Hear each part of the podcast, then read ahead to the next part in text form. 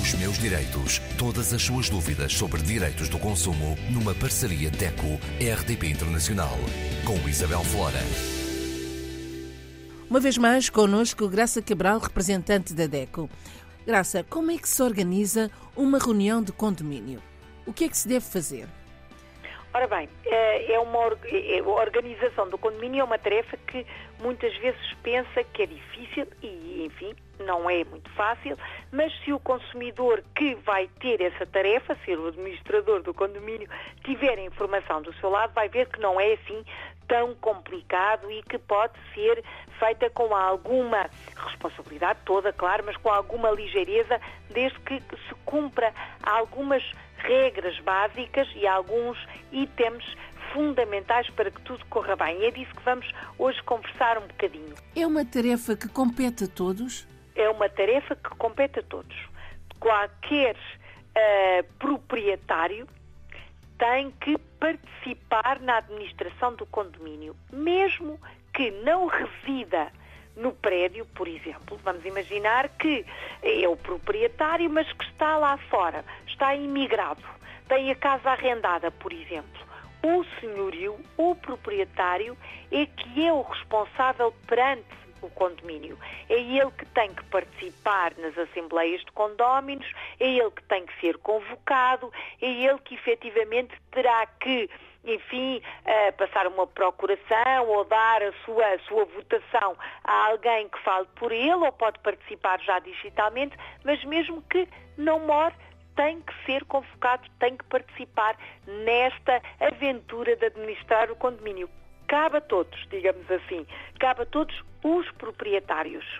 E como é que se convoca uma Assembleia? Ora bem, vamos começar então por aí. Primeiro, reunir a Assembleia de Condóminos tem que acontecer pelo menos uma vez por ano.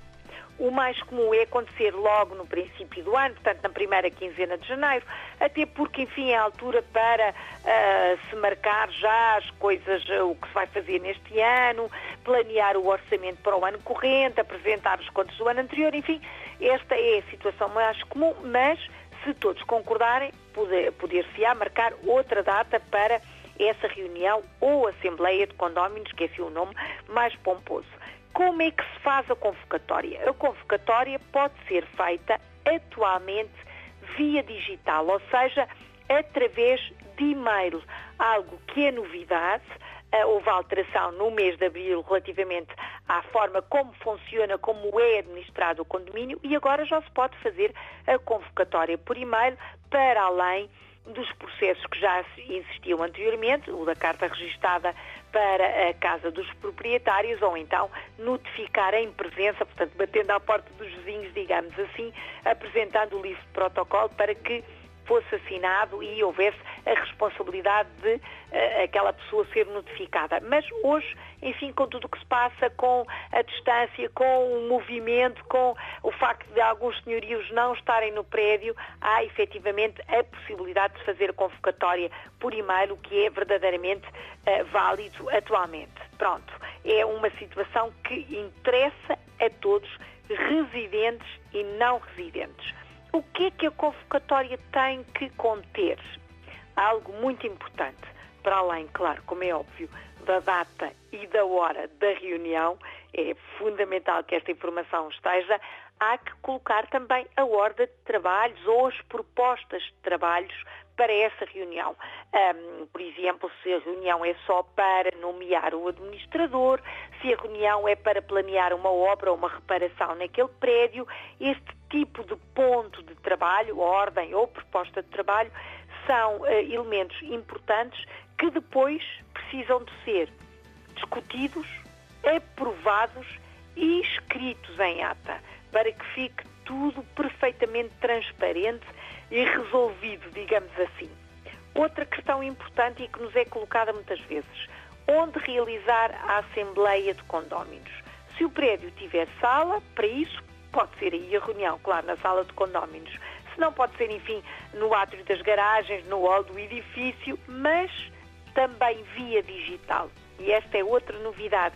Os condóminos eh, para além do administrador, já podem participar digitalmente, portanto, através de, todas as, as, plataformas, o Zoom, o Skype, enfim, o Google Meet, tudo isto ao serviço do consumidor. Tem a ver com a pandemia? Tem a ver com a pandemia e tem também a ver com a deslocação de algumas, eh, enfim, de alguns proprietários. Hoje ehm, a situação do alojamento local, a situação de arrendamento alargou-se de tal maneira que muitas vezes o senhorio não está lá, está fora, está noutro local, até noutra cidade e por isso a participação dele, que é importante, e que muitas vezes era feita por procuração, por exemplo, o, o, não residente indicava o administrador como o seu representante, ou uma coisa desta, enfim, com esta formalidade, hoje é ultrapassada com esta facilidade de fazer a participação à distância via, via plataforma digital. E funciona muito bem, são regras recentes, mas que são, na verdade, um passo para uh, a facilitação da tarefa do administrador de condomínio. Os meus direitos. Graça, para a semana. Para a semana vamos falar de algo diferente. Aproxima-se o verão.